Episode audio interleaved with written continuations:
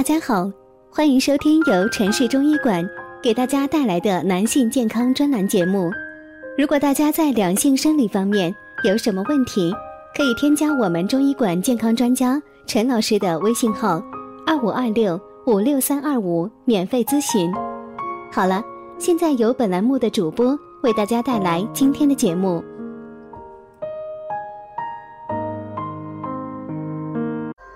听众朋友们，大家好，今天我们来讲久坐是离死亡最近的动作。上班坐、吃饭坐、回家坐，越来越多的人因为各种原因变成了久坐一族。久坐不仅伤害膝盖，对全身更是百害而无一利。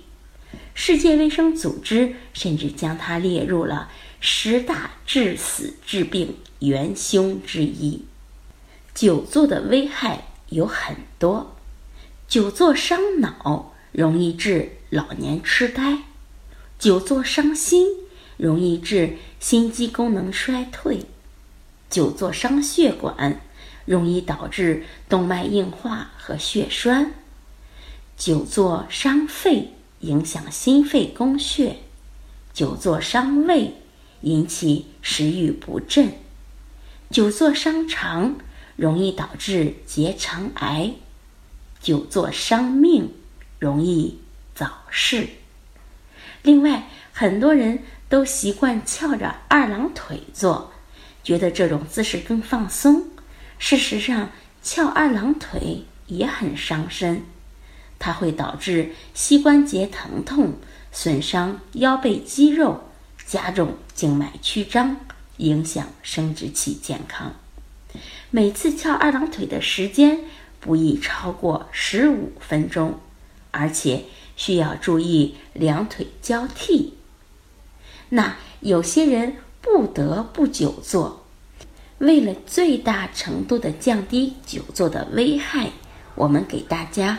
知几个小妙招。首先要保持正确的坐姿，而且每坐一个小时就应该动一动，缓解肌肉紧张。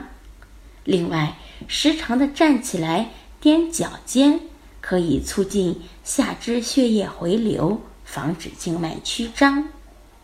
单抬腿可以锻炼大腿股四头肌。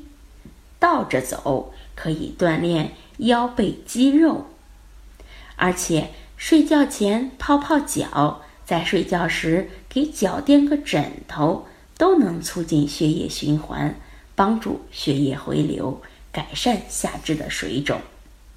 最后，我们说，久坐正在一步步摧毁我们的健康，将我们逼向疾病甚至死亡。